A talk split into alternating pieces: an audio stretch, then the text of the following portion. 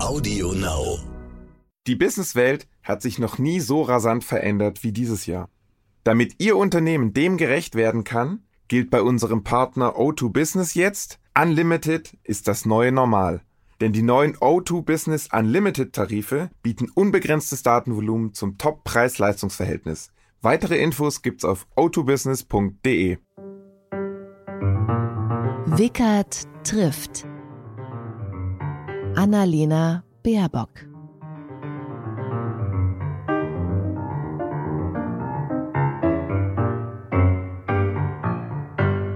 Hallo, hallo.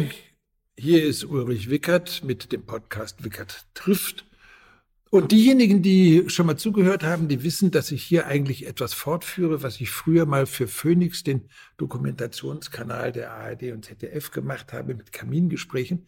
Das heißt, ich spreche mit Personen, die ich nicht danach frage, äh, was sollte man jetzt hier machen oder was sollte der Bundestag da machen, sondern ich möchte eigentlich wissen, wer sind die Personen und warum kommen diese Personen zu Entscheidungen? Was steckt dahinter? Was motiviert sie und so?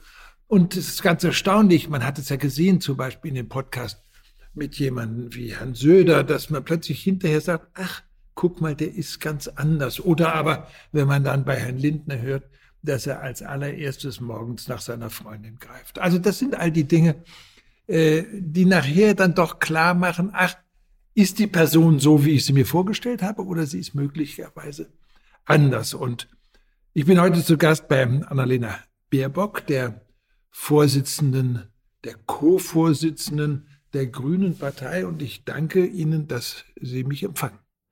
Ja, ich danke ebenso, weil genau so ein Format ist auch das, was jedenfalls mir sehr viel Spaß macht. Oder sage ich jetzt zu Beginn dieser Sendung.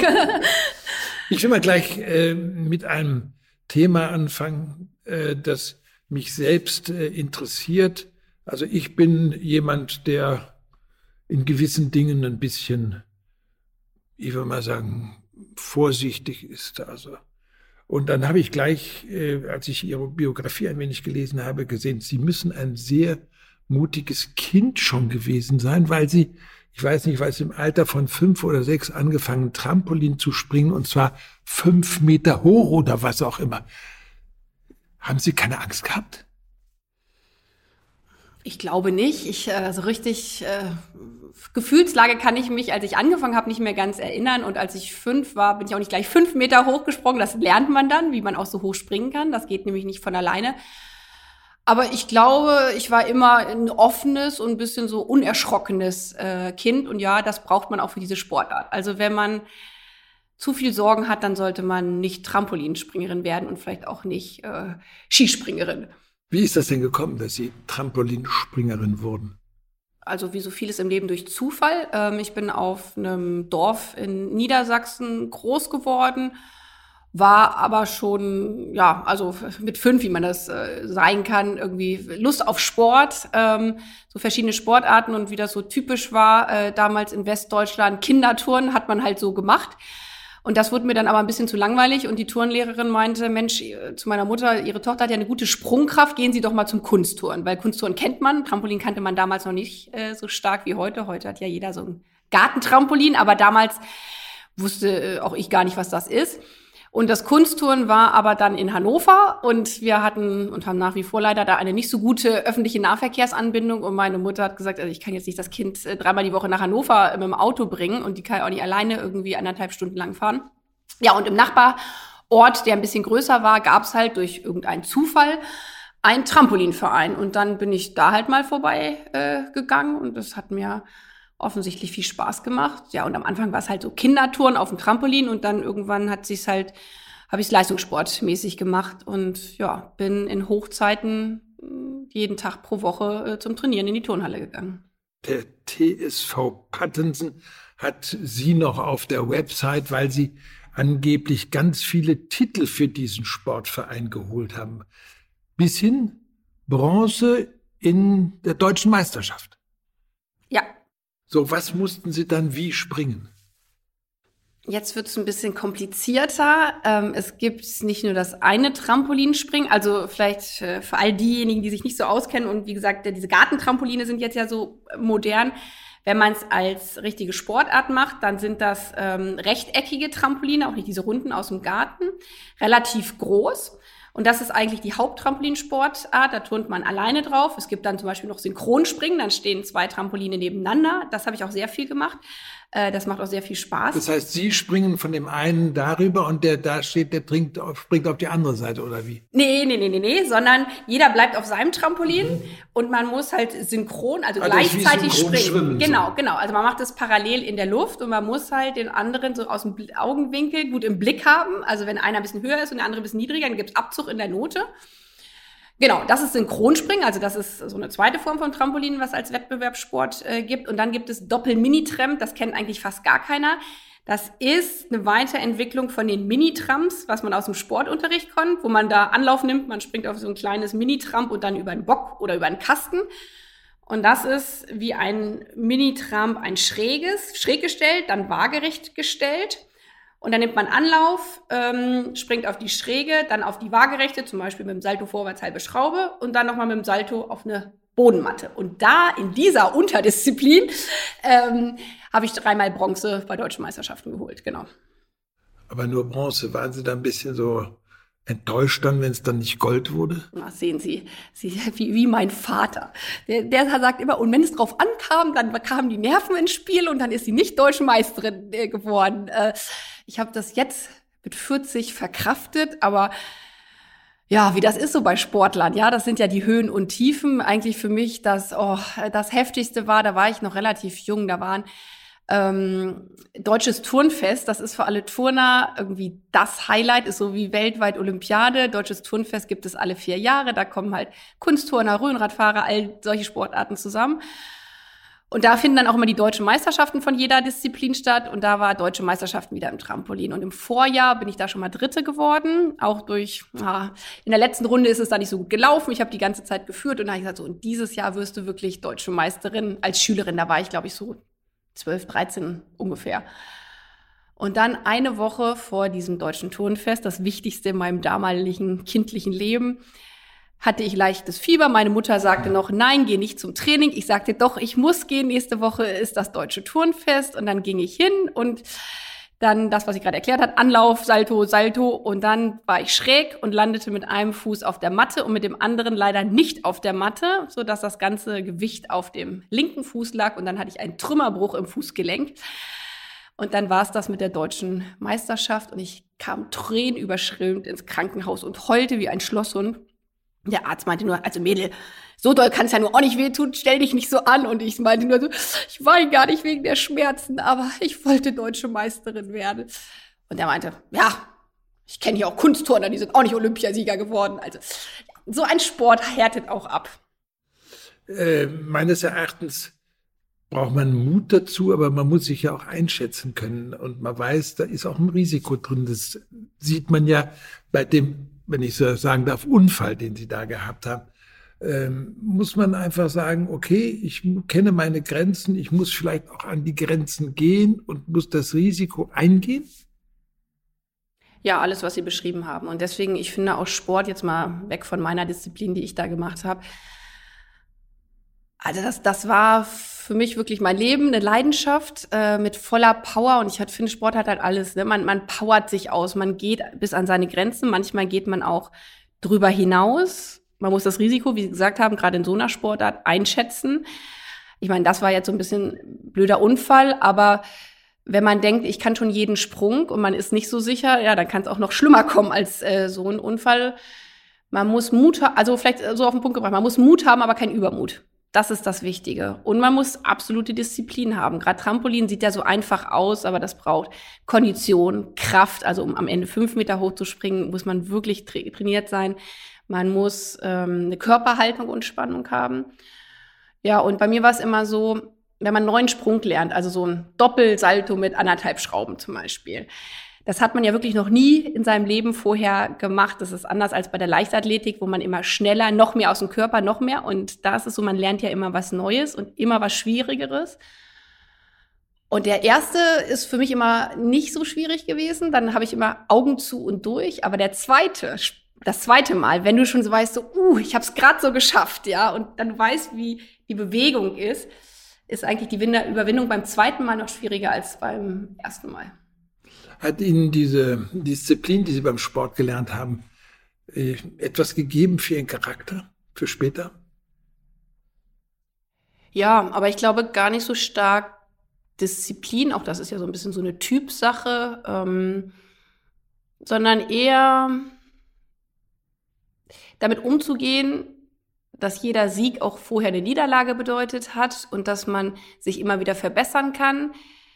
Und ein Urvertrauen in sich selbst. Also Trampolin ist ja eine Individualsportart, aber man kann es auch nicht ganz alleine machen, weil wenn man was Neues lernt, braucht man immer eine Person, die zum, so eine Matte reinschiebt, damit es beim ersten Mal weich landet. Ähm, aber man muss sich selber wahnsinnig gut einschätzen äh, können. Und was ich gerade gesagt habe, man, man muss seine Stärken kennen, man muss wissen, ob man das schafft oder nicht schafft. Und ich glaube, das, äh, ja, das hat mich geprägt. Stärkt dann auch das Selbstvertrauen. Das Selbstvertrauen, aber auch seine Grenzen zu kennen. Auch das gehört ja mit äh, dazu und sich realistisch einschätzen äh, zu können. So, und es ist, und dann was, ist es aber Kunstturnen, ne? Es ist, ist was, was filigranes, was mädchenhaftet. Und ich brauchte dann irgendwann ein bisschen zum Ausgleich. Da sind so ein bisschen zwei Seelen in meiner Brust. Ähm, meine Trainerin meinte irgendwann mal, Annalena, du bist eine Turnerin, du kannst nicht immer mit blauen Flecken hier ankommen, äh, weil ich zum Ausgleich nämlich Fußball gespielt habe. Das war auch so auf dem Dorf, das war so die andere Sportart, äh, die war auch, da musste man nicht so weit fahren. Und meine Cousine hat eine Mädchenfußballmannschaft gegründet und äh, die brauchten dann noch ein paar Spielerinnen. Und dann war es manchmal bei mir so wirklich ähm, am Samstag ein Fußballspiel, am Sonntag ein Trampolin-Turnier. Äh, ja, und wenn das Fußballspiel nicht so gut ausgegangen ist, dann kam ich mit blauer, lauter blauen Flecken äh, in meinem Turnanzug äh, an. Sie haben gerade gesagt, beim Turnen, es kommt darauf an, sich selbst auch einzuschätzen und zu wissen, wie ich es machen kann wenn man das jetzt mal überträgt auf den Moment, wo Sie entscheiden, ich werde jetzt kandidieren für die, für den grünen Vorsitz. Das war ja, wie viele dann immer gesagt haben, huch, jetzt kommt die. Aber Sie haben das natürlich genau sich überlegt, wie Sie das machen. Das heißt, Sie haben sicherlich auch überlegt, kann ich das schaffen oder ist es ein Risiko? Genau. Ähm, ich glaube auch, da gibt es so ein bisschen unterschiedliche Außenwahrnehmung und Innenwahrnehmung in der Partei, weil es war jetzt nicht so, also in der Partei gab es natürlich auch, hat man mit vielen Leuten vorher gesprochen und viele Gespräche, das führt jetzt ein bisschen äh, vielleicht zu weit für die eine Frage, aber da war für mich schon so ein Moment, weil ich so ein bisschen so eine un oder eine ausgesprochene Regel der Grünen gebrochen hat. Bei uns war ja stark äh, diese Flügelfrage immer ähm, von dem sogenannten äh, linken Flügel und dem Realo-Flügel, äh, dass das immer ausgeglichen sein muss. Und ähm, es hat aus meiner Wahrnehmung und vielleicht auch ein paar anderer Frauen bei uns in der Partei in den letzten Jahren, um nicht zu sagen Jahrzehnten, dazu geführt, gerade beim Parteivorsitz, das immer so, dann stand der Mann fest und dann haben wir ja auch eine Doppelspitze mit der Frau an der Seite und ja, der Mann gehörte dann dem Einflügel an und dann musste man gucken, okay, bei den Frauen fiel dann schon mal die Hälfte der Frauen aus, weil sie dem Anführungszeichen falschen Flügel angehörten. So und das hat mich total genervt, weil ich so gedacht habe, also entweder suchen wir jetzt gute Personen, die den Job können, oder wir richten uns nach unterschiedlichen äh, Proporzen. Und es war schon ziemlich klar, dass der Realo Habeck kandidieren würde für die männliche Position. Genau, das stand so unklar im Raum. Also es, ist, mhm. es sind viele von ausgegangen und dann gab es auch zum Teil Leute, die gesagt haben, ja Mensch, Annalena, du wärst eine super Parteivorsitzende, aber wenn Robert antritt, dann kannst du ja nicht. Aber wenn er nicht antritt, dann überlegst du doch mal. Und dann hatte ich so ein bisschen das Gefühl, also entweder glaubt ihr jetzt, ich bin eine gute Parteivorsitzende, oder wir richten uns nach irgendwelchen Logiken. Und das ist mir ehrlich gesagt ziemlich auf den Keks gegangen. Und da habe ich auf die Frage jetzt zurückkommend, glaube ich, das, was mich über den Sport sehr geprägt hat. Es gibt Momente im Leben, da kannst du dir 20 unterschiedliche Meinungen anhören. Da kannst du auch 20, der Trainer kann 20 Sachen sagen. Du musst auf deine innere Stimme hören. Und für mich gab es dann einen Moment, wo ich gedacht habe, okay, will ich das? Kann ich das? Glaube ich, dass ich den Job gut machen würde? Und für mich war dann der Punkt, ja, ich glaube, ich kann dieser Partei was geben. Ich kann auch Dinge mal anders machen. Aber wenn ich das für mich alleine entscheide und gerade nicht nach diesen vielen ungeschriebenen Gesetzen oder geschriebenen Gesetzen mich richte. Und so auf die innere Stimme zu hören und dann auch zu sagen, und jetzt springe ich. Und ich springe, ohne dass ich das jetzt noch mit 30 Leuten vorbesprochen habe. Und da waren viele so überrascht, so, hups, jetzt hat die da plötzlich bei der DPA gesagt, sie kandidiert, aber sie hat doch vorher noch nicht alle angerufen gehabt. Nochmal zurück auf das Dorf. Ähm, sie sagen, Ihre Cousine, die hat ein Frauen, ein Mädchen äh, Club gegründet. Wollten die Jungs nicht mitspielen oder ließen die sie nicht mitspielen? Auch das, also ich bin zwar erst 40, aber das Ganze ist jetzt trotzdem äh, ja auch schon äh, ja 30 Jahre äh, her und auch damals war Mädchenfußball jetzt nicht äh, so überall auf jedem Dorf äh, angesagt. Bei uns selber im Dorf äh, gab es sowieso nur äh, Jungenfußball und im Nachbarverein ähm, haben Mädchen dann in der F-Jugend, also bei den ganz Kleinen, mitgespielt. Und sie hat damals in der F-Jugend mitgespielt, aber dann war es damals so, dass es irgendwann nicht mehr ging, dass Mädchen mitspielen konnten. Ähm, und dann haben wir halt gesagt, okay, dann, dann lasst uns doch jetzt eine Mädchenmannschaft hier gründen. Ja, und dann braucht man halt ein paar andere Mädels äh, noch. Und war das dann Verein auch ihr, ihr, ihr kleiner kleiner Ja, Tuspo Jeinsen hieß der. Turn- und Sportverein. Ja. Diese Vereine sind wichtig in den Dörfern insbesondere, aber sie sterben weg, nicht? Sie sind extrem wichtig. Also auch das als ich meine, als Kind macht man einfach mit, da reflektiere. Aber jetzt im Rückblick nochmal für mich, was ich vorhin gesagt habe, wir hatten keinen Zuganschluss, auch als ich dann eher Teenager war. Ja, was macht man da auf dem Dorf? Ja, wenn, wenn es keine Sportvereine äh, gibt auf Dörfern, jedenfalls auf einem Dorf, gab es dann jetzt auch nicht noch den Chor und dies und jenes, sondern es gab halt Sport. Und da haben auch wahnsinnig viele mitgemacht. Und der Sport ist ja nicht nur, also ich habe jetzt Leistungssport im Trampolin gemacht, beim Fußball war ich jetzt nicht so super gut.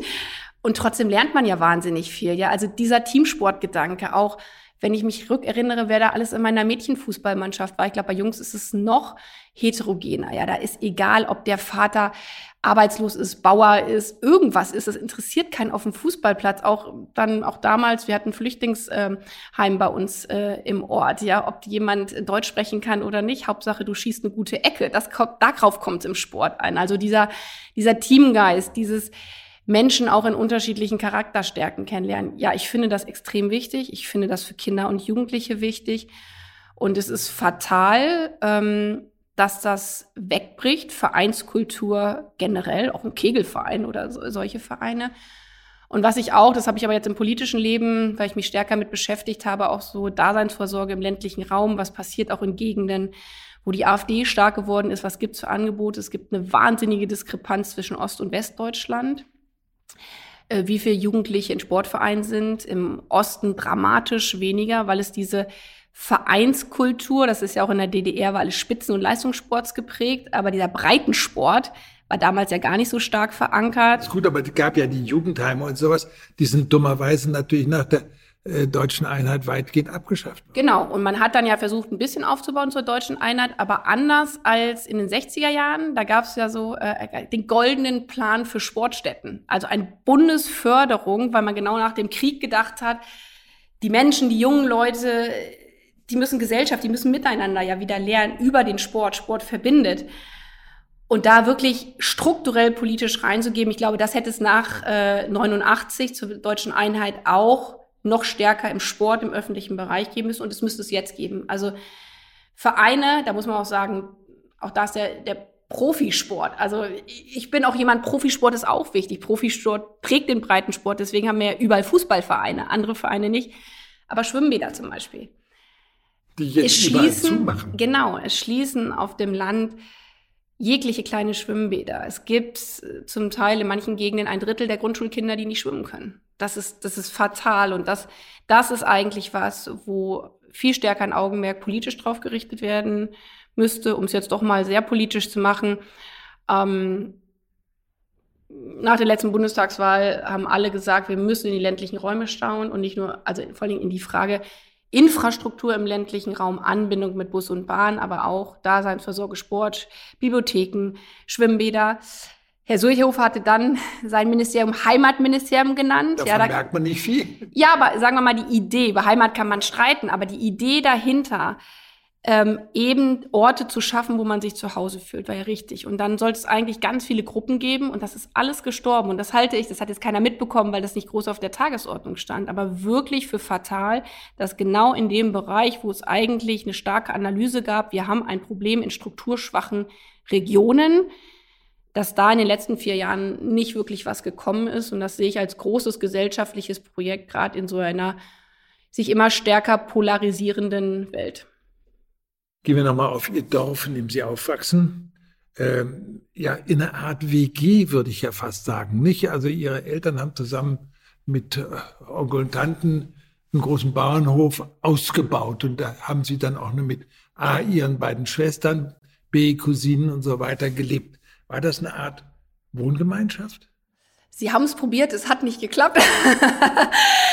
ähm, ähm, also ja, es war ein altes, ein, ein sehr altes, Grundmauern von 1500 irgendwas, äh, Bauernhof, das ist es noch, was dann immer wieder über die Jahrhunderte umgebaut wurde. Sehr, sehr groß, aber damals, als meine Eltern und meine Tante und Onkel das äh, gekauft hatten, mit nicht so viel Geld, in einem sehr stark sanierungsbedürftigen äh, Zustand. Und eigentlich, äh, gerade meine kleinere Schwester, die ersten Jahre hat sie nur auf der Baustelle verbracht, weil alles in Eigenleistung umgebaut wurde. Und ja, am Anfang war der Versuch, ob, man, ob wir gemeinsam eine Küche haben, aber das wurde dann abgeschafft. Nein, also es war keine WG. Es äh, gab einen eigenen Eingang, wie in so alten Bauernhäusern, große Diele und dann trennten sich noch mal zwei Türen, aber alle Türen waren offen. Ja, also wir sind da mit fünf Mädchen groß geworden, mit viel Garten, ja, auf dem Dorf halt, schöne Kindheit, würde ich sagen. So, aber dann kommen Sie ins Gymnasium und müssen nach Hannover. Äh, wie lang sind Sie da mit Bus, Bahn oder was gefahren? Das kam immer drauf an, auf die Busverbindung. Also aus meinem Dorf fuhr ein Bus bis zu dem größeren Ort. Ähm, der fuhr, glaube ich, eine halbe Stunde. Und da musste man umsteigen und dann weiter nach Hannover fahren. Und je nach Staulage ähm, ich glaube, die Schule begann bei uns, oh Gott, jetzt weiß ich es nicht mehr richtig aus dem Kopf. Ich glaube, sie begann um 8.10 Uhr.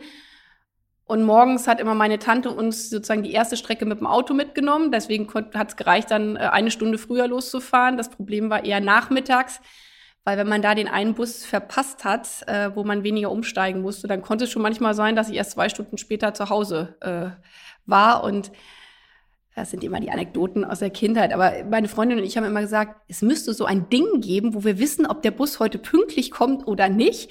Weil die Frage war immer, drei Minuten hatten wir, lohnt es sich zu rennen? Ähm, wenn er nicht Verspätung hatte, dann haben wir ihn nicht geschafft. Und manchmal sind wir halt gerannt und er war weg und dann saßen wir da eine Dreiviertelstunde rum. Ja, und heute nennt man das Handy-App. Ja, da weiß man, ob der Bus pünktlich äh, kommt.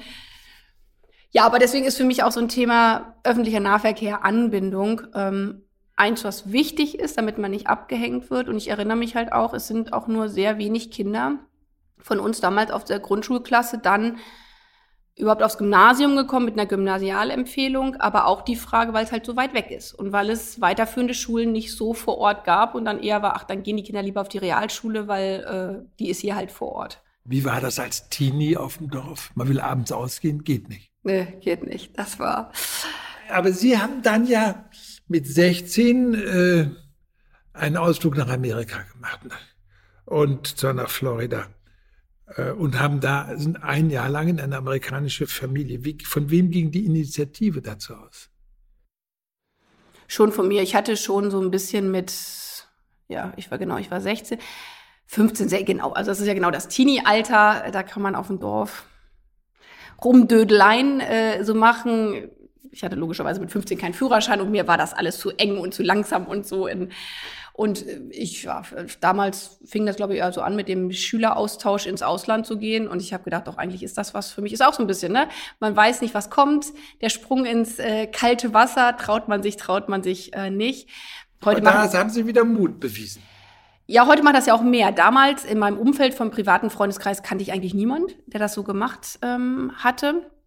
Und dann habe ich das gesagt, okay, ich mache es. War dann auch Zufall. Man weiß ja nie dann, wo man hinkommt. Dann halt zufällig nach Florida. Und es war schon auch eine harte Zeit. Also Was war das, hart? Ja, Fremde zu sein. Ähm, aber rückblickend habe ich da viel gelernt. Und ich habe viel gelernt, alleine mit mir klarzukommen, weil vorher, was wir gerade alles hatten, ich war im Sportverein, ich kannte viele Leute, ich an der Schule, hatte Freunde und so. Und dann von einem Tag auf den anderen wohin zu kommen, wo man niemand kennt, wo man eine andere Sprache spricht. Ich meine, logischerweise hatte ich Englisch in der Schule und ich konnte auch ein bisschen Englisch, aber dieses Ganze, wie, wie Sprache auch den eigenen Charakter definiert, das fand ich damals interessant und rückblickend noch interessanter. Und ich denke, jeder müsste einmal ins Ausland gehen, um festzustellen, wie es ist, wenn man die Sprache nicht spricht, weil dass der Charakter sich ja über die Fähigkeit der Sprache definiert. Also zum Beispiel Humor. Ich bin so ein Typ, auch damals schon, sehr oft mit einer gewissen Ironie. Tja, aber Ironie, dafür musst du ein Sprachgefühl haben, ja. Und ich hatte so am Anfang immer das Gefühl, boah, die Leute verstehen gar nicht, wer ich eigentlich bin, weil ich meine ganze Art, wie ich sonst war, nicht wirklich zum Ausdruck bringen konnte. Dann war ich auch durch Zufall, weil ähm, meine Gastfamilie, die Mutter Lehrerin an dieser Schule war. Es war eine Privatschule. Die Lehrer in den USA ja nicht gut bezahlt werden, war schon die Familie so ein bisschen so eine Außenseiterfamilie an der Schule.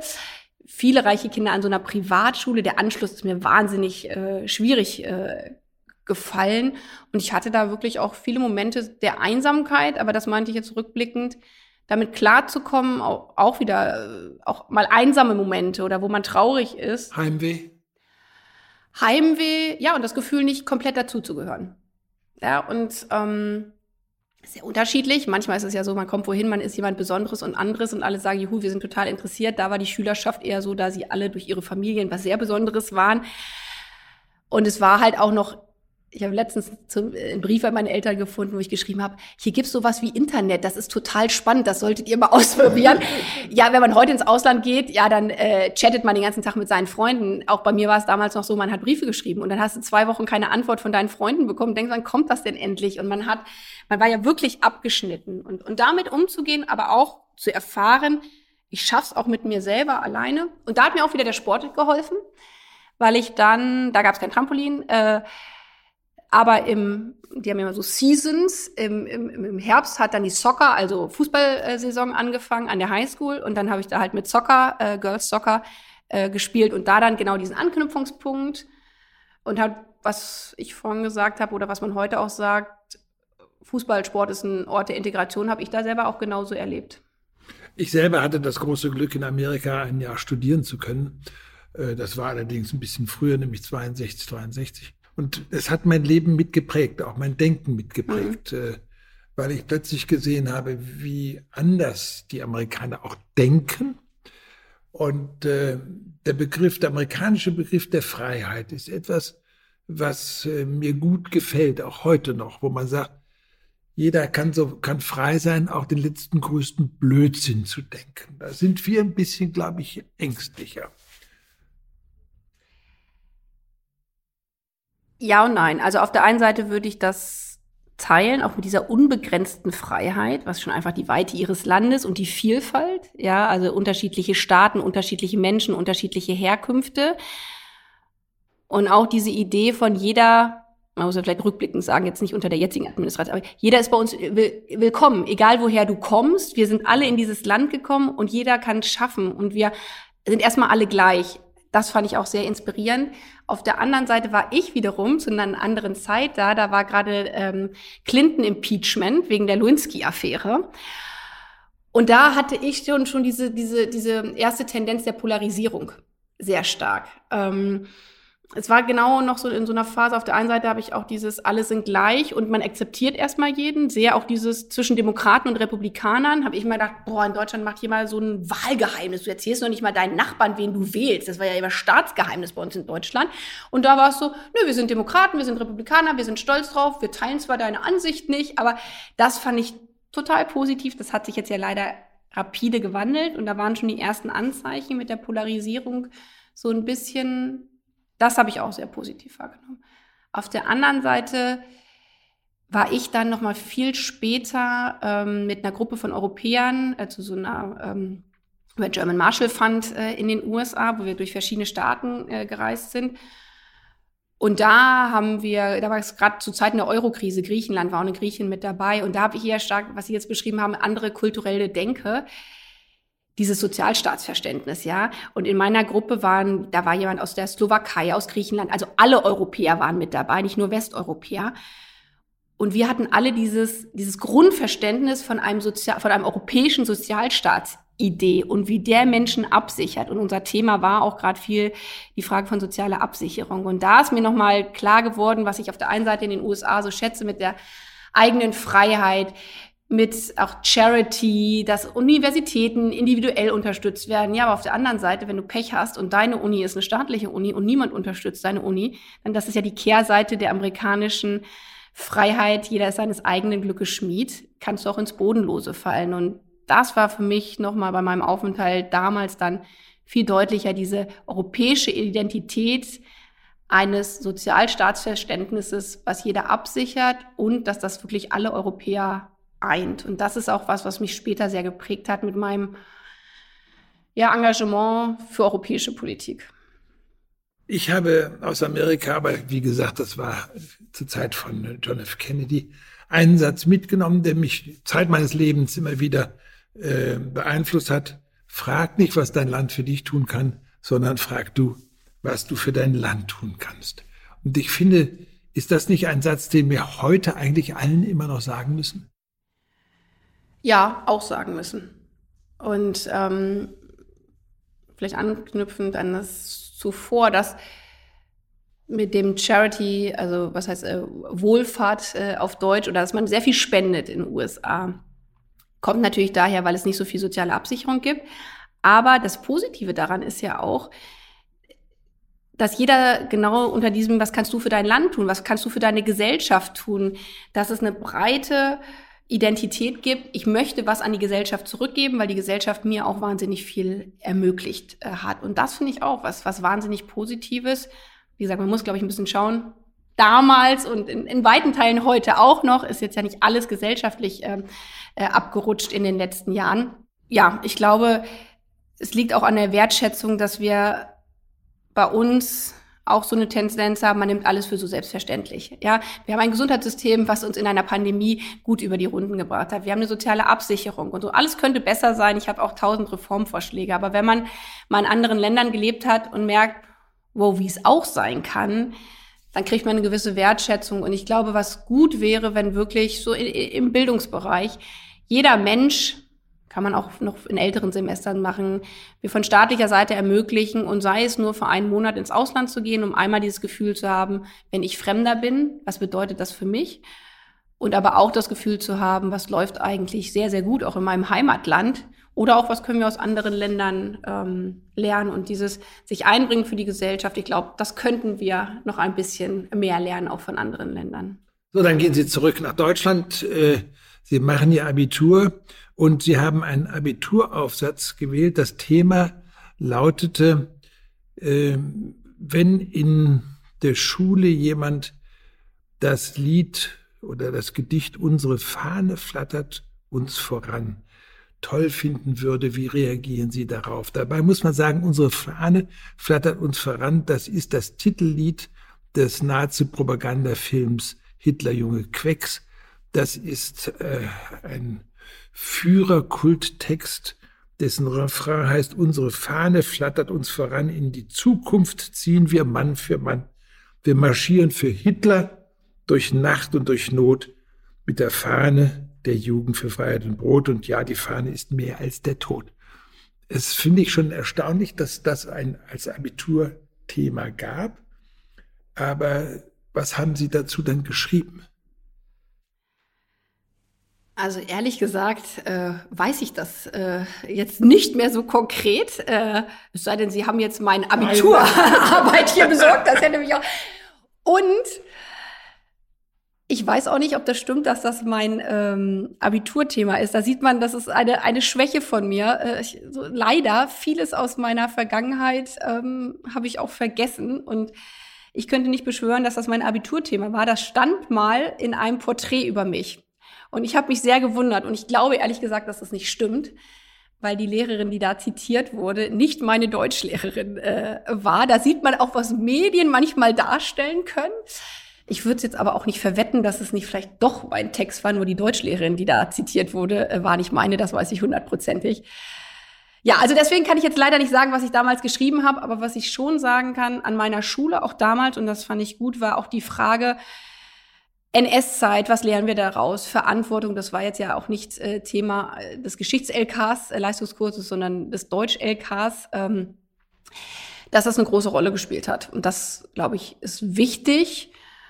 Und ich habe da auch als eine Schülerin eine, eine Menge gelernt. Also dieses Aufmerksamsein. Was bedeutet das eigentlich, wenn wir vielleicht nicht das Nazi-Lied von damals nehmen, sondern auch so Filme wie ähm, Die Welle, ist jedenfalls in meiner Generation ein Film, den wahnsinnig viele geguckt haben, sich die Frage zu stellen, was würde ich eigentlich machen, wenn ich in einer Kollektivsituation bin und alle machen mit und man spürt eigentlich, ist es falsch, macht man mit, ist es der Gruppenzwang, der einen dahin treibt oder nicht. Das finde ich gehört genau in Schule, in Bildung rein, das mit jungen Leuten zu diskutieren, auch in Planspielen durchzuspielen, um sich selber auch zu reflektieren und eine kritische Haltung äh, zu erlernen. Ich habe den Eindruck, heute wird zu wenig in Bildung, aber auch in gerade die Bildung von Geschichte und diesen Dingen gesteckt. Es gibt äh, Bundesländer, in denen man im äh, den letzten beiden Jahren Geschichte abwählen kann. Das halte ich für eine Katastrophe. Denn in, man hat in Sachsen mal die Geschichte abgeschafft, sozusagen in den höheren Stufen. Dann hat man gemerkt, die jungen Leute, die aus diesen Schulen kommen, die wählen dann verstärkt NPD. Und man hat dann den Geschichtsunterricht wieder eingeführt. Und ich glaube, es ist wahnsinnig wichtig, dass man sehr früh anfängt, Kinder zu sensibilisieren für diese Thematik. Also es gibt dann schon an Volksschulen Kinder, die nur so den Namen Hitler mitbekommen haben und dann Hitlerspiele machen. Und da finde ich äh, ganz wichtig, dass die Schulen da viel früher äh, mit anfangen. Es ist sicherlich eine Problematik, dass man nicht jetzt sagen muss, äh, wir sind alle schlimme Menschen und so weiter und so fort. Man muss da schon richtig klug mit umgehen. Aber Geschichte bedeutet ja nicht nur das Dritte Reich, sondern Geschichte bedeutet viel mehr. Und gerade wenn wir uns angucken, äh, deutsche Teil, Teilung, äh, wissen viele Leute, die jetzt in die Schule gehen, gar nicht mehr, was damals alles passiert ist. Müssten wir nicht viel mehr in Geschichte und meinetwegen auch im Deutschunterricht in diese Dinge gehen? Ja, und aus meiner Sicht, aber das ist natürlich jetzt unterschiedlich von Bundesländern mit entsprechenden Lehrplänen, deswegen so schwarz-weiß Antworten äh, ist immer schwierig. Es hängt stark vom Eigenengagement ab. Es gibt ja Lehrer, die machen das vorbildlich, selbst wenn es nicht im Lehrplan steht, was leider oftmals der Fall ist, genau wie Sie es beschrieben haben, gibt es Lehrer, die ich immer wieder, auch wenn ich an Schulen bin oder äh, aus persönlichen Kontakten weiß, die im Zweifel ja in der Projektwoche dann machen, guckt mal, wir haben hier einen Stolperstein sucht mal in eurer Straße die Stolperscheine, dann gucken die Kinder drauf, Mensch, das war ja ein Kind, das genauso alt war wie damals ich, auch jetzt gar nicht nur im Geschichtsunterricht die Frage eigene Vergangenheit, Geschichte anzugehen mit, wir lernen die Jahreszahlen auswendig und wann äh, war das Ermächtigungsgesetz, äh, sondern den Kindern darzustellen, es ging um Menschen. Es ging gerade bei den Opfern um Kinder wie du und ich heute in der Straße und dann mit den Kindern zu recherchieren, was war das für ein Kind, was hier in diesem Haus gelebt hat, was verschleppt worden ähm, ist. Das ist wahnsinnig wichtig. Manche Schulen machen das, aber ich sehe das wie Sie. Es müsste viel stärker auch äh, verankert sein in allen Lehrplänen. Wie gesagt, in manchen ist es und Prioritäten setzen. Aber auch, ich würde jetzt nicht sagen, heute ist alles schlechter als damals, wenn ich wieder an meine eigene äh, Schulzeit äh, denke. Das ist Deutschunterricht vorbildlich. Aber wie viel Steinzeit äh, wir durchgenommen haben in Geschichte. Also so ist es ja chronologisch aufgebaut. Ja, und bei mir war es eher der Gegenteil. NS-Zeit haben wir auch viel gemacht, aber dann hörte es auf. Und dann war auch, Geschichte fand nicht mehr statt. Politische Bildung gibt es ja dann oftmals noch. Ich habe überhaupt nicht durchgenommen, Kalter Krieg. DDR-Ost-West-Teilung. Das war für mich, ich habe Abitur gemacht und hatte davon eigentlich keine Ahnung, außer das, was ich privat irgendwie mitbekommen habe. Europäische Integration spielte keine Rolle. Und auch das finde ich ähm, fatal. Und wenn wir jetzt auch mit Blick auf 30 Jahre deutsche Einheit äh, sprechen, warum gibt es so viele Vorurteile da noch? Was, warum wissen manche im Westen gar nicht, was im Osten passiert ist, dass es eine Diktatur gab? Ja, weil sie es in der Schule nicht gelernt haben. Und das müsste viel stärker ähm, verankert werden. Plus es würde, glaube ich, im Bildungsbereich gibt es wahnsinnig viel zu tun. Sie wollten dann, nachdem Sie Abi gemacht haben, äh, heißt es mal immer, Kriegsreporterin werden. Äh, was für ein Anlass war das? So, den, den einen Moment äh, weiß ich nicht. Wahrscheinlich auch durch Familie, Gespräche am Armbrutstisch, Zeitung. Damals war, also 90er Jahre, ähm, zum einen Irakkrieg, aber dann ähm, gerade ja auch im ehemaligen Jugoslawien der ganze Zerfall und das hat mich, da war ich, ja, da war ich 10, 11, 12 tief bewegt. Ähm, ich hatte da aus irgendwelchen Gründen ein Interessen für, äh, was passiert. Das hat mich wahnsinnig emotional mitgenommen, auch heutzutage. Das sind Bilder aus Kriegsgebieten, das sind lassen die Sachen, die lasse ich zu und habe es damals als Kind schon zugelassen, mir vorzustellen, was würde das eigentlich selber für ein äh, bedeuten. So, und als ich dann älter geworden bin, war für mich so, ja, Krieg und Frieden, die Ungerechtigkeiten in dieser Welt. Das hat mich umgetrieben, das hat mich interessiert. Ich habe damals, meine Eltern hatten das Amnesty-Heft äh, zu Hause, Amnesty-Journal äh, immer gelesen und habe dann in der Schule auch Politik, den Unterricht gab's ja, äh, trotzdem habe da ein großes Interesse für gehabt und für mich war irgendwie klar, ich will Journalistin werden und äh, will über die Gräueltaten dieser Welt äh, schreiben. Ist dann alles anders gekommen, so ist das im Leben. Aber das war eigentlich das, was ich mir viele Jahre lang vorstellen konnte und wo ich auch angefangen habe, jedenfalls ähm, über Praktika und dann auch für eine Zeitung zu schreiben, diesen Weg erstmal einzuschlagen. Aber bis zur Kriegsreporterin hat es dann nicht gereicht. Gut, Sie haben dann Bachelor in Hamburg gemacht und sind dann nach London gegangen, an die London School of Economics, eine ganz besonders ähm, äh, bekannte und wichtige Schule, haben da Ihren Master in Völkerrecht gemacht. Wie haben Sie das finanziert? Also zum einen bin ich dahin gegangen, weil ich, genau, ich habe hier Politik und öffentliches Recht in Deutschland studiert und das war noch nicht Bachelor und Master. Und ich, ich wollte gerne genau diesen Völkerrechtsteil rein, wegen Krieg und Frieden und Kriegsrecht. Und mir war das dann alles so ein bisschen zu abstrakt bei uns und habe dann eher international geguckt, wo kann man Master machen, wo man sich stark spezialisieren kann. Und deswegen, und London hat das dann äh, die LSI, also die London School of Economics, äh, auch nicht deutsche Volljuristen genommen, weil ich ja eigentlich Politik und nur Nebenfach öffentliches Recht und da musste man sich dann nochmal besonders bewerben. Und dann hatte ich das große Glück, genommen zu werden. Ja, genau, aber es ist, also im Ausland zu studieren an so einer Uni teuer. Und meine Eltern, also ich war hochstolz, als ich die Zusage bekommen habe. Ja, aber dann gab es die Studiengebühren und ähm, ja, dann habe ich im Sommer in äh, einer Automobilfabrik, äh, weil die IG Metall gute Löhne zahlt, im Schichtsystem gearbeitet, äh, am Fließband, ähm, so unterschiedliche Autoteile zusammenstecken. Oh ja, und habe mir dadurch schon mal einen Teil finanziert ähm, und habe ja, dann da im Studentenwohnheim gewohnt und alles, was man so macht, ähm, ganz stark gespart und immer gedacht, als ich dort studiert habe, irgendwann muss ich nach London wieder ziehen, wenn ich mal wieder, äh, wenn ich mal wieder, wenn ich, wenn ich Geld habe, damit ich das, was diese tolle Stadt alles bietet, auch irgendwie genießen kann. Aber es war eine sehr, sehr gute Zeit. Hat diese, dieser Aufenthalt in England oder Großbritannien, hat das auch noch inhaltlich etwas verändert bei Ihnen, Blick auf die Welt? Ja, in sehr, sehr vieler Hinsicht, ganz unterschiedliche Facetten und es bringt mich immer wieder zurück ähm, zu dem Punkt, dass neue Dinge zu erleben, neue Dinge zu machen, gerade auch im Ausland, einfach den Horizont wahnsinnig ähm, bereichern, weil man einfach anderes erfährt. Also zum einen jetzt beim Akademischen, diese Universität bietet einfach alles und dieses ganze Verständnis heraus, dass es eine Uni ist, wo Menschen hinkommen, vielleicht auch, weil es nicht so einfach ist, da reinzukommen, aus aller Welt, also da studieren wirklich Leute aus aller Welt mit so unterschiedlichen Hintergründen, was das für eine Bereicherung ist. Also wir haben jetzt, sagen wir mal, auch wenn es technisch klingt, juristisch, äh, die Charta der Vereinten Nationen durchgegangen. Und dann waren in meinem Kurs Menschen aus Russland, aus den USA und man konnte an, in allen UN-Sprachen äh, haben die ihre Texte mitgebracht und wir haben so eine Sprachanalyse gemacht, dass manche Worte in den unterschiedlichen Sprachen ja doch was anderes bedeutet hat. Und daran plastisch zu machen, was internationale Verhandlungen bedeuten. Im Zweifel, dass man leichte Nuancen in Worten hat und dass dann Recht auch anders ausgelegt wird, weil es rein sprachlich anders ist.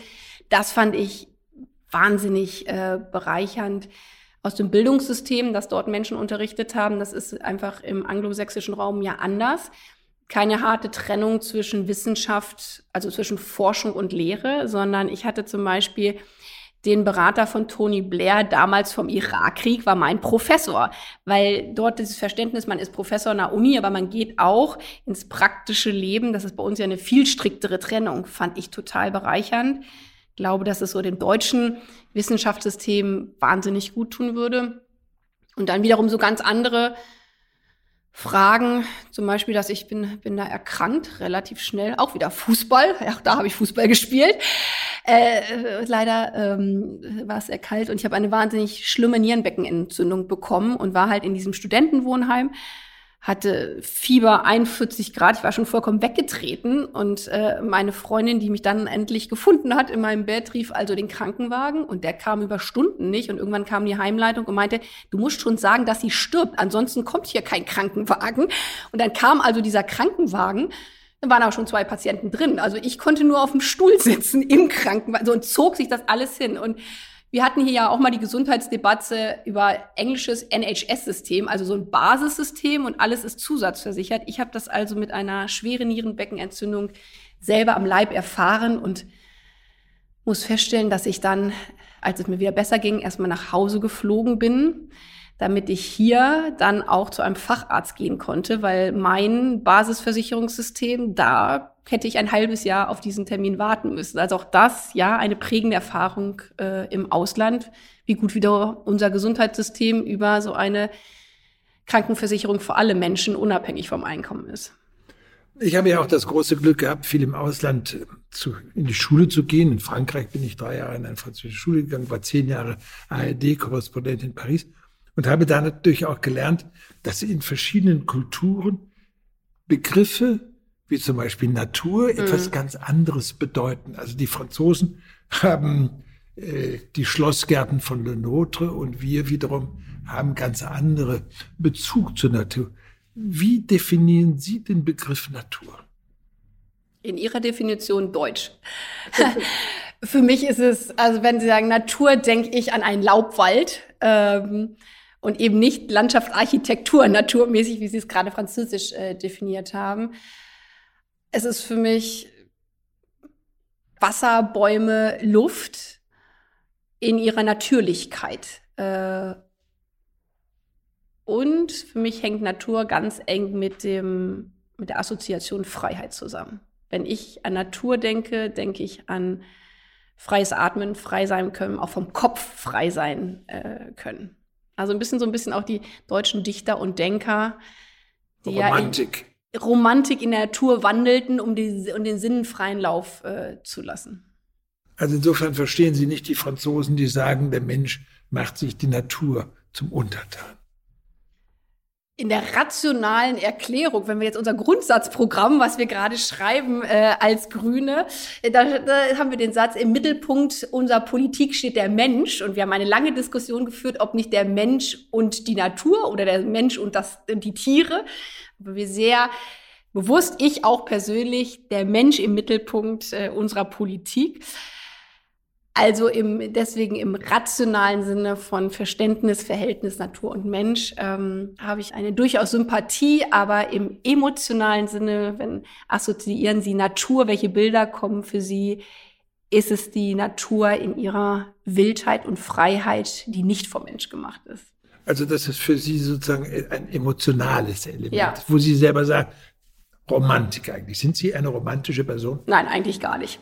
wenn das jetzt mein Mann hören würde, würde der wahrscheinlich sagen, was erzählt die da? Nein, also wenn ich mich selbst assoziieren würde, ob ich eine Romantikerin bin. Nein, eher nein. Ich bin emotional, aber ich bin auch sehr rational. Sind Sie aus rationalen Gründen bei den Grünen gelandet? Boah, das ist jetzt aber schwierig zu trennen zwischen emotional und rational. Sie haben die Trennung gerade gemacht. Ja, ähm, aber äh, wie ich vorhin sagte, Schwarz-Weiß kommt sehr selten vor im Leben, auch in, in diesem Falle. Das Leben ist so komplex und vielschichtig und das ist ja das Schöne ähm, auch im Leben. Doch, aber ich bin von der rationalen Seite hergekommen. Also ich habe wahnsinnig lange gehadert mit einem Parteieintritt. Viele auch bei uns in der Partei, gerade die Grünen Jugend, sagen, und warst du auch bei der Grünen Jugend? Wenn ich dann sage, nein, ich war nicht bei der Grünen Jugend. Ich bin nämlich erst viel später mit Mitte 20 äh, eingetreten. Das liegt daher, dass ich, was ich vorhin gesagt habe, eigentlich äh, Journalistin werden wollte und ich hatte, ich habe immer die Grünen gewählt, seitdem ich wählen durfte. Das war die Partei, die ich irgendwie für die richtige Partei gehalten hat. Aber ich wollte eigentlich nicht eintreten, weil ich ja Journalistin werden wollte und das für mich irgendwie nicht zueinander gepasst hat.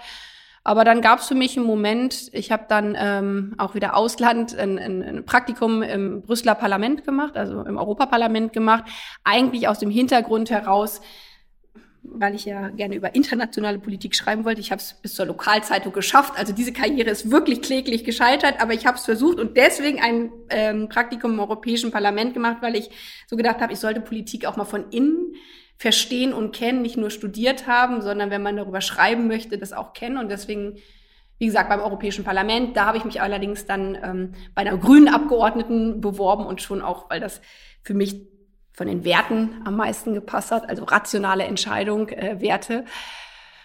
So, und dann bin ich so ein bisschen reingekommen. Und so bin ich eigentlich auch zur Politik gekommen, dass ich es dann sehr spannend fand und gedacht habe, wow, was Politik auch verändern kann. Und dann war ich 2004 bei der Osterweiterung der EU, damals noch in der Phase meines Praktikums äh, mit dabei als Joschka Fischer, damals als Außenminister in Frankfurt-Oder. Und so, so schließen sich so ein paar Kreise meines Lebens, wo ich jetzt wieder sehr aktiv bin auf der Oderbrücke zwischen Frankfurt, Oder und Slubice mit dabei war und dieser Moment der Osterweiterung gefeiert wurde und mein ohnehin Interesse für Europa und europäische Politik habe da wirklich so gedacht und da kommt dann doch wieder das Emotionale dazu.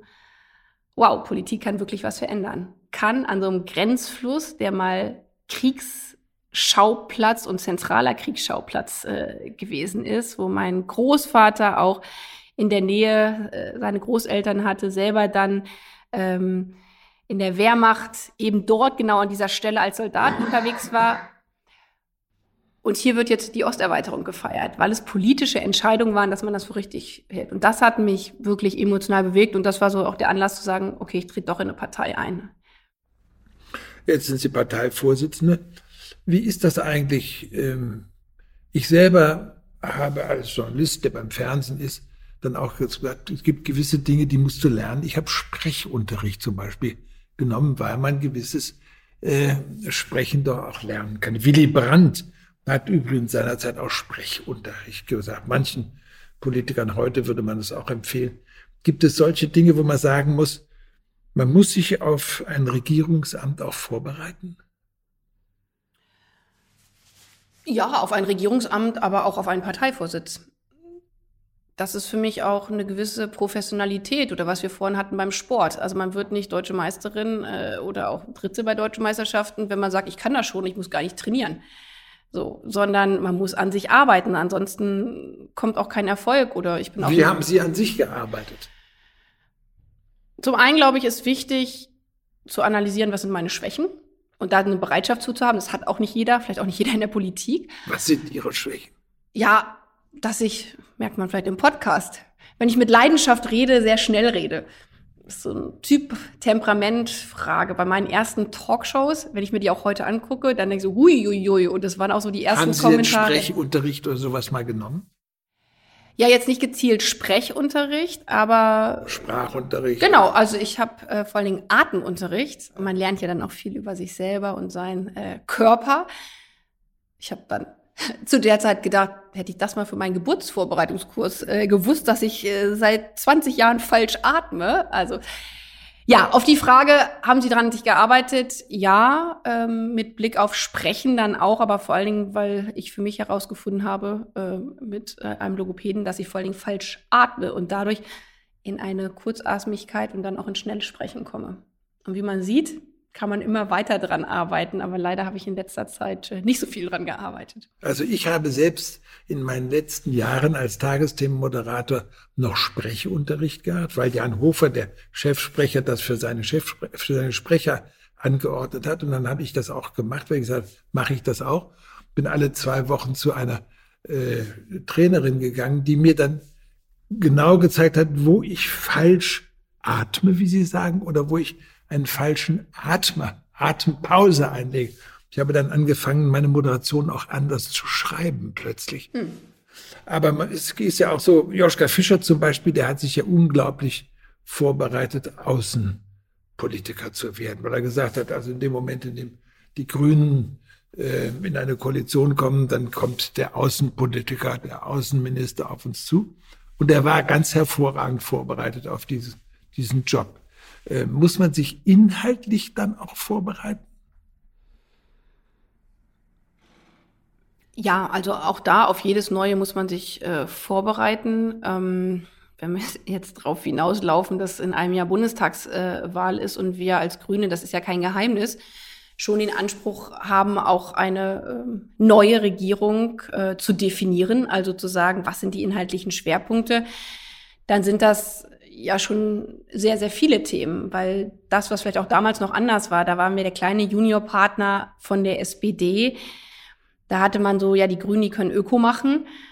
Und da war der Anspruch von Joschka Fischer, der, glaube ich, total richtig war, zu sagen, ja, und wir zeigen auch in anderen Politikfeldern, wie der Außenpolitik, dass wir eine Partei sind, äh, die auch in dem Themenfeld ja gerade einen Teil ihrer Gründung darin äh, begründet hat, auch aus der Friedensbewegung ähm, heraus. Und sich da gezielt darauf vorzubereiten, hat sich ja gezeigt, hat einen wahnsinnig äh, herausragenden Außenpolitiker dann ähm, hervorgebracht. Aber was heißt nicht aber, kein aber, sondern ähm, jetzt mit Blick auf unsere Rolle haben wir eine andere Rolle als Grüne. Also von der Innenpolitik über die Sozialpolitik und auch die Außenpolitik. Und das ist ja auch eine Leidenschaft von mir wollen wir als Grüne dieses Land äh, gerne mitbeschalten. Deswegen ist es nicht das eine Thema, äh, wenn das jetzt die Anschlussfrage sein sollte, auf was man sich vorbereitet, sondern sehr unterschiedliche Themen. Und ich finde wahnsinnig wichtig jetzt für mich auch persönlich, dass man, wenn man über Dinge redet, sich auch einigermaßen auskennt. Nun wird ja immer darüber gesprochen, ähm, Kanzlerkandidatur, Kanzlerkandidatur. Also das ist bei all den Parteien immer das Problem. Ähm, Herr Westerwelle hat ja bei der FDP sich auch mal zum Kanzlerkandidaten ernennen lassen. Und das war meines Erachtens äh, ein ziemlicher Flop. Und äh, ich halte die Idee einer Kanzlerkandidatur der Grünen für kontraproduktiv. Denn wenn ich mir angucke, wie wird die Koalitionsmöglichkeit im nächsten Jahr sein. Also das wird, entweder wird's CDU Grüne, wenn es reicht, dann braucht man die FDP nicht, die ja sowieso immer Probleme hat. Äh, wenn es eine andere Möglichkeit gibt, dann gibt es vielleicht die SPD, die Grünen und wer weiß was. Aber die Grünen werden den Kanzler nicht stellen. Sie werden nicht von der SPD akzeptiert werden als Kanzlerpartei und sie werden von den von der Union nicht akzeptiert werden. Also wenn wir vom Realismus jetzt ausgehen, ist es meines Erachtens ja vielleicht unklug zu sagen, wir stellen auch einen Kanzlerkandidaten auf. Oder sind Sie anderer Meinung? Ja, weil der Souverän des deutschen Volkes äh, ja nicht die SPD oder die CDU ist, die bestimmt, äh, wer dieses Land regiert, sondern die Bevölkerung, äh, die bei einer nächsten Bundestagswahl darüber entscheidet, wer diese Geschicke dieses Landes leiten soll. Sehr, sehr, sehr wahrscheinlich in einer Koalition. Äh, das wird sicherlich keine Partei alleine tun und auch welche Partei dann die Nase ganz weit vorne hat. Und wir haben in den letzten Jahren gesehen, dass die Logiken, die es hier über Jahrzehnte in dieser Republik gegeben hat, sich stark verändert haben. Also bei vielen Landtagswahlen es eben keine klassischen Zweierbündnisse gibt, sondern Dreierbündnisse. Wir haben europaweit gesehen, dass auch die Tradition der Volksparteien zu Ende gegangen ähm, ist und dass es ganz neue äh, Konstellationen auch gibt. Was nächstes Jahr ist, also ich wage da keine äh, Vorausschau, wir sind jetzt mitten in dieser Pandemie, wir wissen noch nicht mehr, wie wir über Weihnachten äh, richtig kommen. Wir erleben eine CDU, wo vollkommen unberechenbar ist, was da eigentlich äh, passiert. Wir haben deswegen für uns sehr frühzeitig, auch Robert Habeck und ich gemeinsam beschlossen, für uns ist zentral, wir wollen in dieser Zeit, wo es auf so viel ankommt, die Transformation unserer Gesellschaft hin zu einer klimaneutralen Gesellschaft. Das sind solche wegweisenden Dinge. Da wollen wir definieren, wie wir es für richtig halten, das zu tun. Deswegen haben wir uns klar inhaltlich positioniert, aber auch klar daraufhin ausgerichtet, dass wir jetzt nicht uns abhängig machen von irgendeiner anderen Partei und wir sind dann das Korrektiv oder was auch immer, sondern wir definieren unseren Transformationspfad, so wie wir ihn für richtig halten. Und dann muss man schauen, wie das bei Wahlen ausgeht. Und die Frage der Kanzlerkandidatur werden wir nächstes Frühjahr entscheiden. Auch das haben wir jetzt schon seit äh, geraumer Zeit sehr deutlich so festgelegt. Also ich will doch mal sagen, wenn man ein bisschen realistisch ist. Aber wollen Sie sagen, dass ich unrealistisch ja, bin an ich, dieser das Stelle? Ja, das sage ich damit. Sie sind unrealistisch. Äh, denn sie stellen ja einen Kanzlerkandidaten auf oder eine Kanzlerkandidatin auf, davon ausgehend, dass der potenziell dann auch die Regierung führen wird. Und ich bin der Meinung, es ist vorherzusehen, heute schon, dass die Grünen keinen Kanzler stellen werden, der dann vom Bundestag gewählt wird. Sie sagen zu Recht, es wird Koalitionen geben, Koalitionen so oder so oder so, aber es wird keine Koalition geben, wo die CDU einen grünen Kanzler wählt oder wo die SPD einen grünen Kanzler. Ja, dann habe ich jetzt ein gutes Jahr, um Sie und vielleicht auch noch andere Menschen äh, vom Gegenteil äh, zu überzeugen. Und ähm, wie gesagt, für mich äh, leben wir in Zeiten, wo ähm, viele Dinge anders sind, als es bisher so war und es auch gut ist. Wir haben eine Chance, gewisse Dinge auch anders zu denken. Klar, es hat noch nie einen grünen Bundeskanzler oder Bundeskanzlerin gegeben.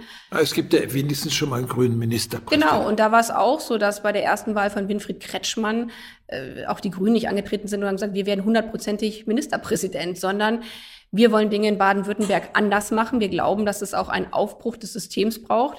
Ähm, um damals diese wahnsinnig CDU-verkrusteten Strukturen äh, aufzubrechen.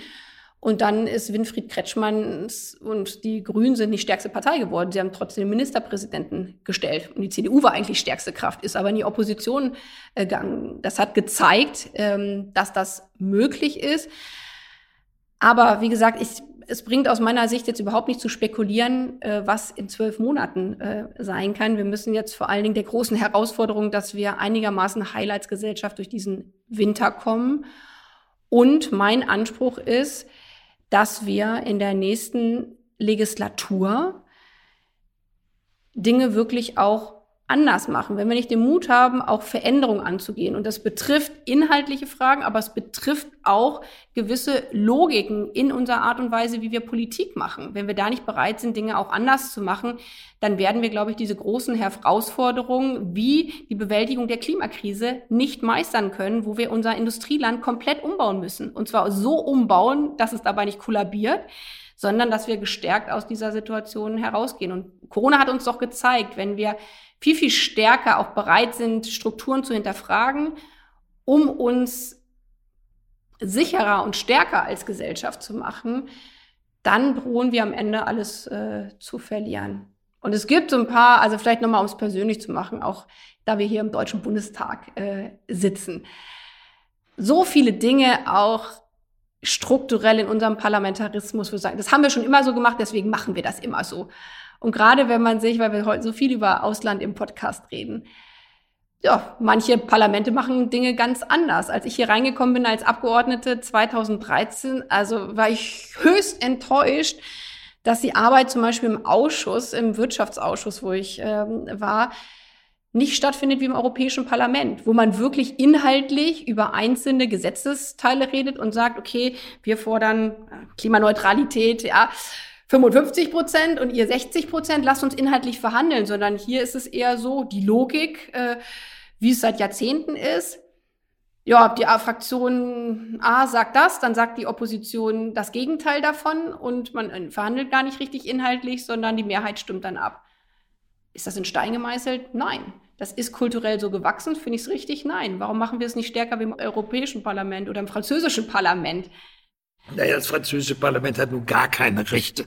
Die müssen immer vollziehen, eigentlich, was der Präsident. Naja, aber wenn Sie sich da mal Gesetzgebungsprozesse, Sie waren da ja länger, wenn man sich Gesetzgebungsprozesse anschaut, werden mehr Änderungsanträge der Opposition im Gesetzgebungsprozess integriert äh, als hier im, im Deutschen Bundestag.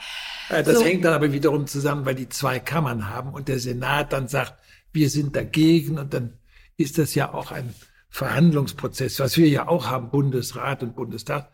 Allerdings ist es bei uns natürlich so, dass die Regierung aus Fraktionen besteht, die Koalition, die wiederum einem sogenannten Fraktionszwang unterliegen, der von den Parteien festgelegt wird. Wenn Sie sagen, Sie wollen Politik anders gestalten, wie? Indem man zum Beispiel da, und das sind gar nicht, das sind gar nicht Gesetzgebungsprozesse, sondern indem man fragt, wie wollen wir eigentlich den Parlamentarismus äh, ausüben, indem man es nicht als Schwäche versteht, zum Beispiel einem äh, Änderungsantrag der Opposition zuzustimmen, sondern als Stärke versteht. Dafür muss man eigentlich gar nichts anders machen und auf der anderen Seite von der Haltung alles anders machen, indem man das nämlich als Bereicherung versteht, wenn man dann Regierungspartei wäre, anstatt als Angriff oder als Schwäche. Und es gibt ja immer wieder Momente auch im Parlament, wo das so stattfindet und wo man merkt, dass das in der Bevölkerung wahnsinnig positiv aufgenommen wird. Nämlich in den Momenten, wo sie auch sagen, da wird äh, der Koalitionszwang aufgegeben, die Debatte über Organspende zum Beispiel, ja. War ich persönlich ja auch mit dem eigenen Vorschlag tief involviert.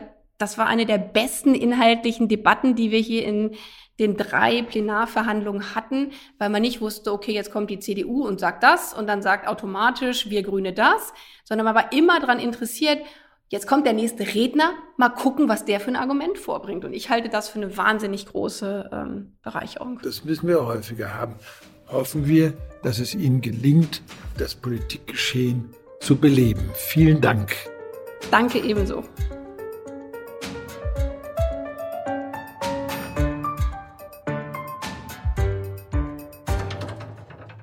Dieser Podcast ist für heute zu Ende. Damit ihr aber die Zeit bis zum nächsten Mal überbrücken könnt, hätten wir noch einen Podcast-Tipp für euch. Worum es geht, das hört ihr jetzt. Enthüllt. Die Anhörung ist hiermit beendet. Ein Fiction-Podcast von Kim Frank. Mit Feline Roggan als Enthüllungsjournalistin Nora Mertens. Nora Mertens. Ich möchte, dass Sie für mich schreiben. Ich bin nicht die Richtige für diesen Job. August Diel als Investigativjournalist Florian von Hemstedt. Was macht jemand wie du bei der NDZ? Ich habe Scheiße gebaut. Was war? Ich hatte Probleme. Mit Drogen. Axel Prahl als Asylrechtsanwalt Walter Welke. Herr Welke, entschuldigen Sie, Ja, was hat Alice vor TB verbrochen? alles, was sie gemacht hat, ist ohne gültige Papiere nach Deutschland einzureisen. Enthüllt. Sagt dir die Abschiebehaft was? Ja. Sagt dir Racial Profiling was? Macht die Bundespolizei sowas? Offiziell nicht. Staffel 1. Asyl. Nora Mertens hier von der NDZ. Ich dachte, ich habe deutlich gemacht, dass ich kein Interesse habe, mit Ihnen zu sprechen. Ich habe hier was, was Sie unbedingt hören müssen. Jetzt überall, wo es Podcasts gibt und auf Audio Now. Audio Now.